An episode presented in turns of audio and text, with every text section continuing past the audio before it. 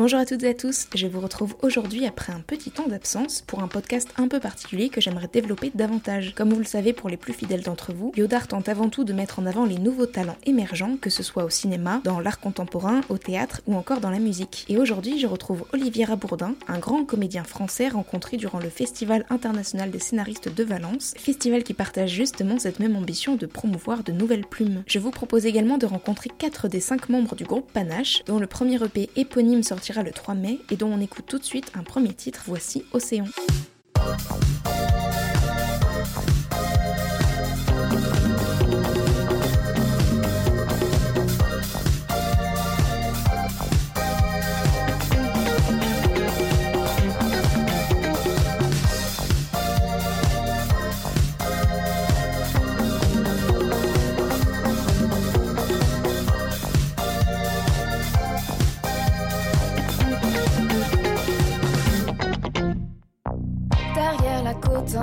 Rafio.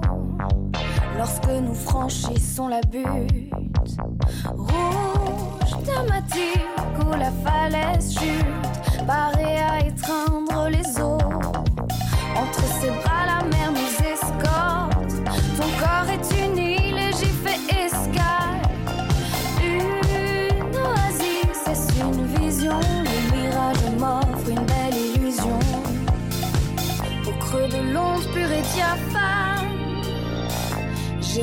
La. Le nectar des dieux et déesses, promesse d'éternelle allégresse. D'un fil, tu as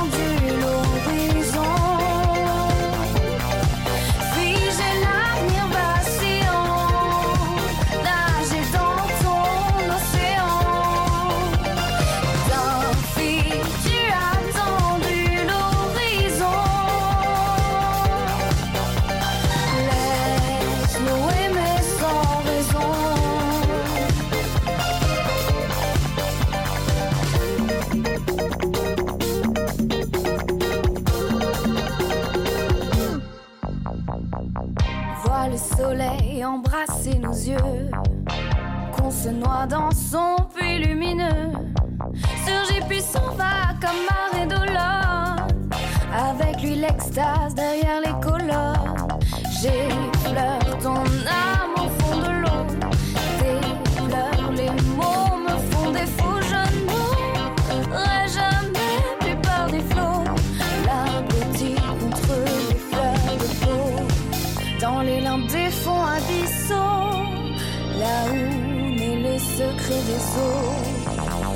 J'ai goûté le sel de ton corps, j'ai tenté de confondre la mort.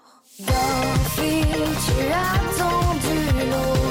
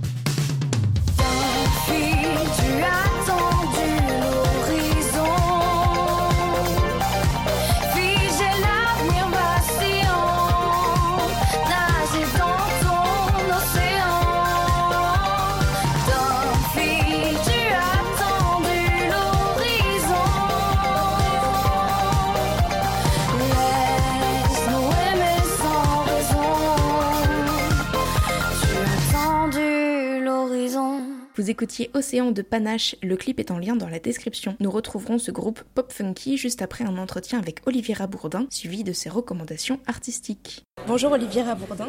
Bonjour. Tu es président du jury de la compétition Écran au Festival de scénario de Valence. C'est pas la première fois, il me semble, que tu viens ici. En 2012 déjà, tu étais jury au marathon d'écriture. Est-ce que c'est une expérience euh, qui te plaît toujours autant? Oui, oui, j'aime beaucoup. J'aime beaucoup ce festival parce qu'il y a beaucoup d'exercices très très différents qui sont demandés. Les marathons d'écriture, de scénario, les marathons d'écriture de musique, euh, les œuvres qui sont présentées, euh, le stand-up qui fait que des gens racontent leur, leur idée, leur scénario, leur concept. voilà, c'est vraiment, vraiment intéressant. Les rencontres que ça provoque sont vraiment intéressantes aussi. J'aimerais qu'on parle un peu de ta formation et de ta carrière. Tu as commencé par le théâtre et tu étais sur les planches pendant une vingtaine d'années. Puis on t'a découvert sur grand écran, notamment dans Roi et Reine d'Arnaud Desplechin en 2004, l'immense succès des Hommes et des Dieux de Xavier Beauvois en 2010, dans le sublime Eastern Boys de Robin Campillo. On t'a retrouvé aux côtés d'Arnaud Desplechin dans Trois souvenirs de ma jeunesse en 2015, dans L'ordre des choses pour un rôle en italien en 2018, le film d'Andrea Serge, et on te découvrira bientôt dans le film de Paul Verhoeven, Benedetta. Tu es également sur petit écran, notamment dans la série Trépalium de Vincent Lanoux, ou encore dans Guyane de Kim Chapiron et Philippe Tribois. Également aussi dans des courts-métrages. Je t'ai vu dans le très cynique Morocco de Léopold Legrand. Comment réussir à combiner tout ça en même temps? Bah Ça, c'est ma joie justement de faire des choses très différentes, dans des styles très différents, avec des personnages très différents. Ah, c'est vraiment. Il y a un monde entre le moine euh, de Des Hommes et des Dieux, le gars qui, euh, qui drague plus ou moins heureusement le jeune homme dans, dans Eastern Boys, euh, et le dur de dur de Guyane. Voilà. Cette variété-là, ça fait ma joie. Tu n'as peur de rien, j'ai l'impression, puisque tu peux jouer à la fois en anglais, en italien. C'est des choses pareilles, c'est des paris que, que, tu aimes relever à chaque fois? Oui, pour moi, jouer en anglais, en italien, c'est dans une langue qui n'est pas la mienne, c'est passionnant. Ça m'oblige à un travail, à un travail sur la langue, mais aussi un travail de remise en question sur l'origine même du jeu. Je suis obligé de redevenir absolument débutant et de me poser la question de comment articuler le jeu en italien, comment articuler le jeu en anglais. Voilà, en anglais notamment, le rapport au texte est très différent. Une réplique en français, ça se dit euh, tout droit. Euh, il faut juste euh, essayer d'être naturel. En anglais, il faut réfléchir à comment on la rythme, quels mots on accentue, etc. C'est un exercice passionnant et j'apprends beaucoup à faire ça. J'ai l'impression, mais je me trompe peut-être que ce qui relie aussi tous ces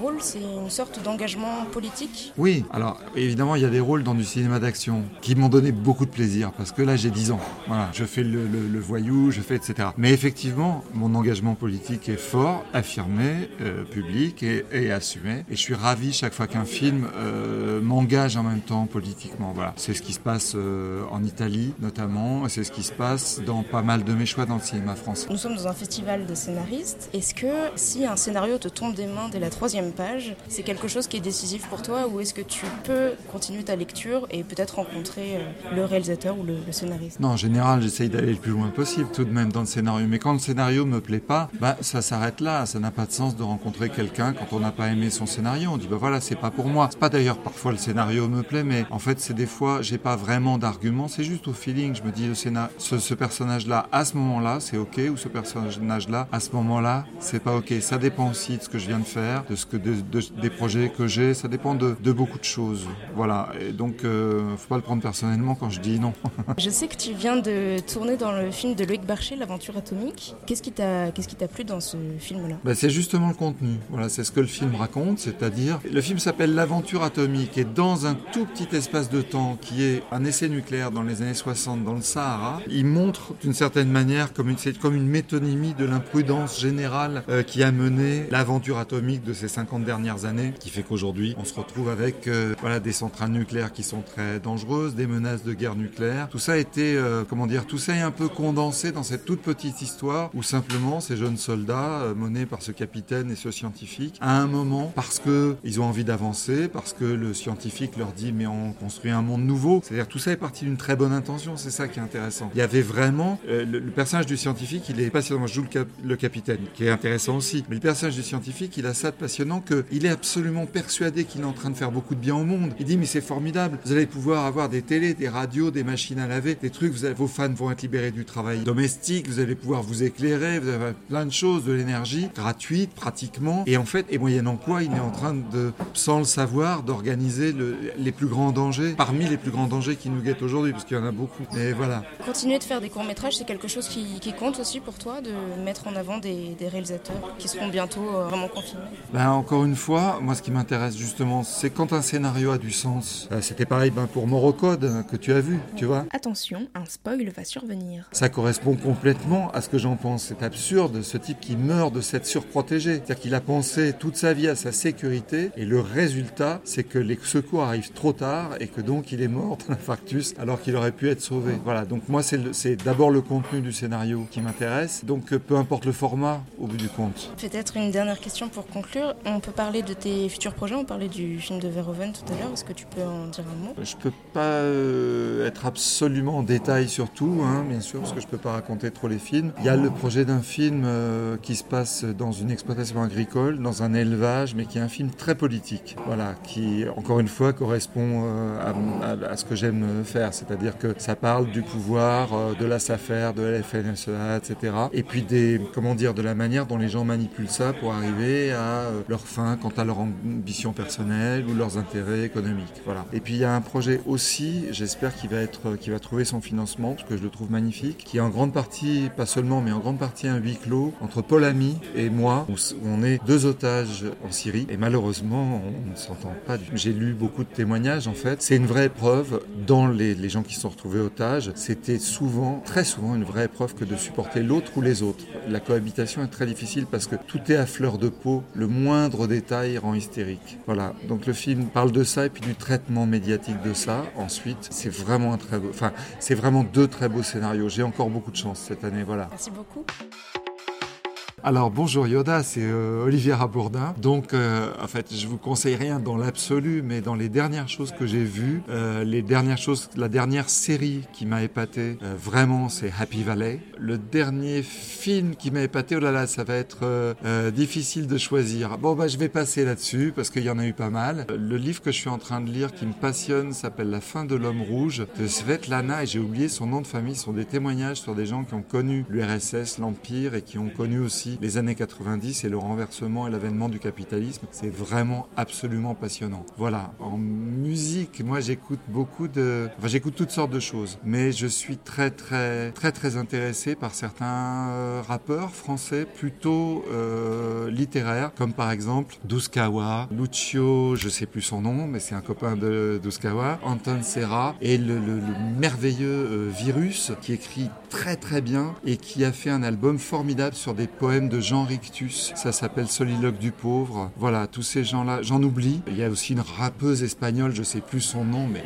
elle est andalouse et c'est elle a une énergie de dingue. Et voilà, je trouve qu'il y a c'est un domaine qui est très très riche. J'écoute pas que ça, j'écoute aussi beaucoup de jazz, beaucoup de classiques, de la chanson française. Mais là, en ce moment, c'est vrai que c'est ce qui me surprend le plus. Je remercie Olivier Rabourdin pour sa participation et vous entraîne à présent à la rencontre de Panache, qui est un groupe français. Vous êtes normalement cinq. Il manque l'un d'entre vous, mais c'est pas grave. Est-ce qu'on peut commencer par peut-être des, présentations tour à tour? Moi, c'est Amélia, je suis la chanteuse. Moi, c'est Pierre, je fais euh, de la basse, euh, je suis bassiste. Moi, c'est Raoul, je suis le guitariste. Et moi, c'est Félix, je suis batteur et je punch les problèmes un peu de temps en temps aussi. Il nous manque Samuel qui fait les claviers et qui punch les problèmes aussi euh, de temps en temps en concert. Quoi. On vous connaît depuis maintenant à peu près un an, je crois. Comment vous vous êtes tous rencontrés? Comment vous avez commencé à faire ce, ce groupe-là? Moi, j'aime bien chanter dans ma chambre toute seule et puis Raoul et Sam, c'était mes voisins à la Cité, la première année où je suis arrivée à Paris. Et puis de leur côté, Félix et Sam, ils avaient déjà euh, un groupe, donc ils avaient déjà eu un groupe au collège et, au lycée. Et puis quand ils sont venus à Paris, ils voulaient continuer à faire de la musique. Et donc de, de leur côté, ils ont fait leur petit truc avec Raoul et, Pierre. Et puis après, moi, je me suis greffée au petit groupe. Oui, parce que tu faisais déjà des apparitions dans le groupe de, de Félix et Samuel. On t'a déjà vu. On en parler un peu Ils avaient fait euh, un, petit rap comme ça et, euh, et puis m'ont proposé d'écrire des paroles et, et de poser ma voix dessus et tout. Moi, j'avais jamais fait ça, j'avais jamais écrit. Avant d'écrire pour Panache, j'ai écrit pour Missa et Filex. Et puis euh, voilà, du coup, là, on en a fait euh, un chaque été. Et alors, pourquoi Panache? C'est tout simplement euh, sur le site plus joli nom français, du genre un top 40, un truc comme ça, en passant par effervescence, éphémère, etc. Et après, il y avait des expressions, dont Panache blanc d'Henri IV. Et donc, j'ai vu Panache, je trouvais ça cool. ça représentait bien. En fait, on aimait bien le côté, je pense, rapide français. Et on y a ajouté une petite exclamation qui, dans le rythme, est assez cool, genre en concert, euh, pas nage, pas nage, ça marche bien, quoi, comparé à genre euh, Eternal Sunshine of the Spotless Mind, euh, pas très facile, ou The Whispering Dragonflies, par exemple, ce serait plus long, qui était un nom qu'on avait fait pour rigoler au tout début. Et le point d'exclamation, on était évidemment inspiré d'un groupe qu'on aimait bien, euh, qu'on aime toujours bien d'ailleurs, qui s'appelle Feu Chatterton. On trouvait l'idée marrante de donner une dynamique à un nom par, par l'exclamation. T'as un peu anticipé ma, ma prochaine question. Est-ce que vous avez d'autres influences que, que Feu Chatterton C'est pas, c'est pas la première en plus, je pense, mais elle en fait partie. Donc, euh, Bah, les influences sont très variées dans ce groupe. Moi, c'est Meshuga, Périphérie. Moi, euh, la première, ce serait Deluxe. L'impératrice aussi, quand même, on nous compare souvent euh, parce qu'on a un peu le même type de formation, euh, pas mal de synthé, etc. Et donc un, un groove aussi euh, qui s'en approche parfois. Et vous avez une vraie euh, identité, même euh, visuelle, esthétique. On vous voit avec des combis rouges. Qui a eu cette euh, idée-là? Qui est en plus euh, très copiée maintenant. On est certainement pas les premiers, hein, mais je sais pas, on s'était dit, euh, il faut qu'on, faut qu'on fasse un beau spectacle en plus de, de- des chansons, quoi. Et, euh, puis on s'est dit, bah pourquoi pas des combis euh, pour, avoir un truc un peu uniforme. Moi, je me souviens d'être allé avec toi à Mai, euh, un concert des Naive New Beaters. Leur show, c'était juste hallucinant. C'est un peu comme Deluxe pour nous, quoi. C'est des groupes où il y a une espèce de non prise au sérieux tout en étant hyper fort et évidemment très sérieux. Et ils avaient des combis magnifiques. Alors, évidemment, ils ont des costumes, et- etc. C'est assez ouf. Et Deluxe d'ailleurs aussi, même si c'est pas des combis exactement. On s'est dit, bah, vas-y, combi, c'est bien. Et aussi, c'était l'idée d'uniformiser euh, nous, nous quatre et euh, Amélia euh, uniformiser, mais un poil différemment, quoi, dans des teintes de rouge, mais pas forcément la combi euh, que nous on avait tous. Un côté un peu cheap, euh, faire avec nos moyens, et en même temps euh, réapproprié. Et, euh, et puis c'est Bertie qui a fait notre pochette de, de, de P aussi d'ailleurs, qui a peint nos combis, donc euh, merci à elle, quoi. C'est ça qui a fait l'identité visuelle à la fin, je pense. Est-ce qu'on peut parler un peu de votre tremplin? Vous avez gagné une compétition l'année passée. Vous avez joué en Allemagne, si je dis pas de bêtises. Est-ce que vous pouvez un peu expliquer ce, tout ce cheminement-là? Bah alors cette compétition, c'est une compétition qui est, qui est destinée au groupe amateur et qui s'appelle Emergenza. Donc c'est un truc euh, à la base italien, mais il y a, à peu près ça dans, pas mal de pays euh, dans le monde. Et donc euh, basé sur les votes du public, on franchit les différentes étapes. C'est un peu comme une, coupe du monde je sais pas trop quoi. Ça tombait la même année en plus, donc on était super contents. Donc c'est voilà des quarts de finale, des demi-finales, etc. Et à la fin, on joue dans des super salles quand même à Paris. On a joué notamment au New Morning pour la demi-finale et la finale c'était au Bataclan, donc c'était vraiment super fort de jouer là-bas. Et puis il y avait il y avait énormément de monde. On avait réussi à, à ramener un public formidable et on a gagné cette finale euh, donc d'Emergenza France. Et donc, euh, après euh, les, les, les coupes, les concours France et les concours, euh, on va dire, par pays, il y a une finale internationale avec tous les groupes qui ont gagné respectivement dans leur pays. Et puis là, on a rencontré pas mal de groupes géniaux. On a passé un super festival, donc c'est à Taubertal, donc c'est à Rothenburg ob der Taube, une petite ville allemande. Et c'était un super festival et on a rencontré des groupes super, dont les Klets d'ailleurs, les rockers euh, belges, donc nos homologues francophones qui étaient vraiment géniaux et qu'on revoit encore. Et voilà, c'était plein de bons souvenirs. Est-ce que c'est plus simple maintenant de faire des concerts? Bah oui, bah, Emergenza, c'était l'occasion pour nous de dynamiser un peu le projet, qui stagnait un peu. Et donc, on- les échéances régulières de quart, demi et finale, ça nous a boosté un peu dans le- la création, dans la mise en place d'un show. Et on a rencontré pas mal de gens au- dans, de l'équipe d'Emergenza, au fur et à mesure des équipes, dont, euh, des étapes, dont Alexandre, big up à Alexandre, qui nous suit jusqu'à euh, jusqu'à aujourd'hui et qui est trop sympa et qu'on aime trop. Et qui est un peu notre manager euh, Dervish, tu disais. Ouais, on dit que c'est notre derviche tourneur. Bah, Alexandre, c'est euh, qui a notre âge en gros et euh, qu'on a rencontré grâce à Marissa qui est maintenant un pote quoi et qui, qui travaille avec nous euh, notamment pour, tout type d'accompagnement quoi. Donc comme on est une petite équipe totalement en autoproduction bien sûr c'est pas on parle pas encore de label ou machin bref et Simon grâce à qui on, voilà on est en train d'organiser une super release party en octobre. Euh, Tiffen qui nous aide aussi beaucoup qui nous conseille et puis tous les autres contacts qu'on a moins régulièrement, euh, comme Arthur euh, qui était l'ingé son euh, à Taubertal, on le garde en contact pour des retours, etc. C'est trop cool quoi. C'est vraiment une belle équipe. On s'est, c'est- en fait, c'est devenu quand même plutôt des, des amis avant de, en plus, nous aider dans notre développement. Et là, vous êtes encore tous étudiants, peut-être pas d'ailleurs, mais et comment vous arrivez à répéter comme ça régulièrement? Ça se passe bien? Oui, oui, bah on a réussi à se mettre d'accord sur une répétition régulière hebdomadaire le mardi et ça, ça marche pour tout le monde, j'ai l'impression. Et vous avez une salle du coup qui, que vous louez, c'est ça? Dire un mot là-dessus, il y a peut-être des gens que ça peut euh, peut-être intéresser. Ouais, bah, on- en fait, on a, on a la chance d'avoir accès à une salle dans une résidence étudiante de- des mines de Paris, euh, grâce euh, à PSL. On leur fait aussi un grand, un grand big up parce que c'est une chance énorme d'avoir cette salle. Et puis, on arrive à concilier. C'est sûr que ça nous prend de plus en plus de temps. Puis, même émotionnellement, on est tous de plus en plus impliqués là-dedans. Mais vous en sortez bien, puisque là, justement, va paraître votre premier EP. Il y a des chansons à la fois en anglais et en français. Pourquoi ce, ce choix-là? C'est pas tellement un choix, ça s'est plus fait naturellement. Euh, moi, ça, ça vient. C'est Félix et moi qui écrivons les paroles. Et moi, je sais pas, ça vient plus naturellement en anglais. Donc, euh, on nous a dit que ça pouvait nous porter un peu préjudice, quoi, parce que les groupes français, on aime bien qu'ils chantent en français. Et à la radio, ils ont un certain euh, quota de, de langue française à respecter. Mais moi, je sais pas, je, trouve ça. C'est aussi notre identité, quoi. Ça, s'exprime dans les deux langues et c'est comme ça. Je tiens juste à préciser que sur les cinq sons de l'EP, il y en a un euh, sans parole. Et puis ensuite, il y a deux sons en français, deux sons en anglais. Donc on a une parfaite équité d'ailleurs. Pas plus d'anglais que de français. On aime bien l'équité. c'est un équilibre. Et euh, bah, alors pour la composition, comment, comment ça se passe? Vous cuisinez tous ensemble On a vraiment envie de tout composer ensemble. C'est-à-dire, il faut toujours que quelqu'un ait un peu l'input, quoi, une idée de base. Après, on essaye un maximum de se retrouver au studio avec l'idée de base, de tous la faire monter ensemble parce que sinon il se passe rien si c'est quelqu'un dans son coin qui fait tout. Ce qu'on espère notamment pour la suite, c'est vraiment ce truc dont on se retrouve avec très peu de matériaux au début. Et voilà, on prend 4 euh, heures à faire les cons et à partir là-dessus. Et il se passe quelque chose et c'est là qu'on choisit le morceau parce qu'il faut que ça soit né de nous cinq, ce qui est pas évident. Je pense pas qu'il y ait tant de groupes qui composent euh, vraiment en, groupe, entre guillemets. C'est-à-dire, à mon avis, il y a quand même majoritairement des, leaders dans certains groupes qui vont faire des compos, etc. Je pense qu'à l'heure actuelle, il y a quand même beaucoup de groupes qui fonctionnent comme ça. Et c'est vrai que c'est pas, c'est pas si simple, mais euh, c'est comme, il faut imaginer le, le, truc, on est chacun avec une corde dans la main et on va, on va venir en, euh, essayer de tirer un peu vers nos influences ou vers quelque chose de. Enfin, on tire un peu la nappe, quoi, entre guillemets, et puis quand elle est bien tendue, et eh ben, ça donne un rendu. Euh, super euh, super top quoi c'est à dire chacun de notre côté je pense qu'on a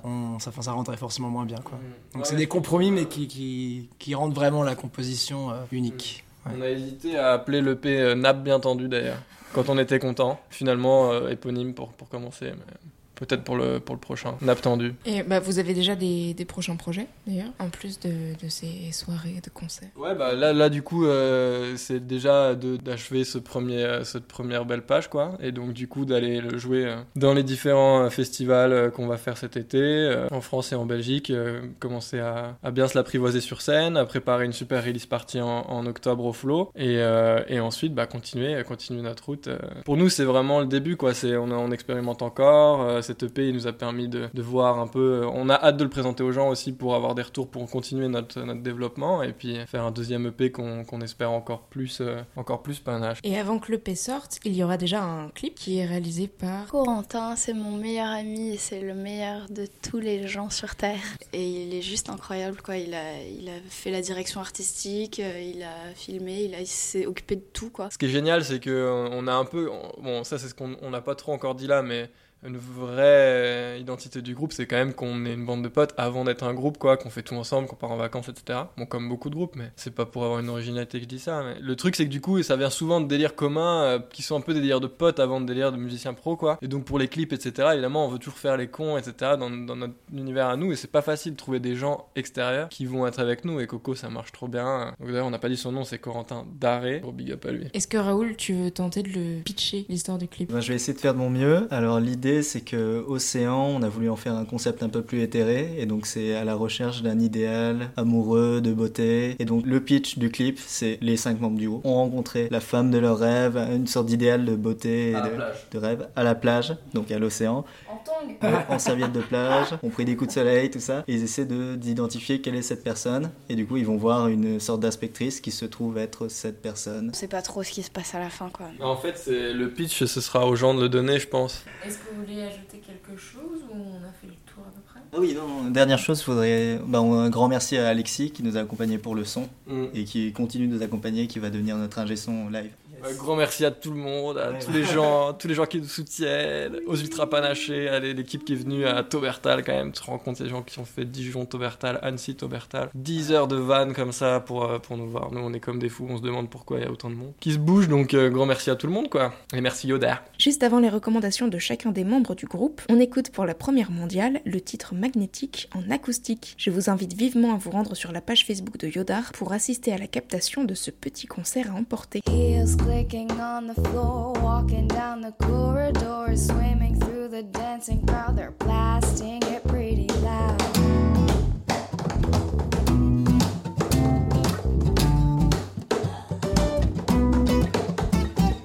Heels clicking on the floor, walking down the corridor, swimming through the dancing crowd. They're blasting it pretty loud.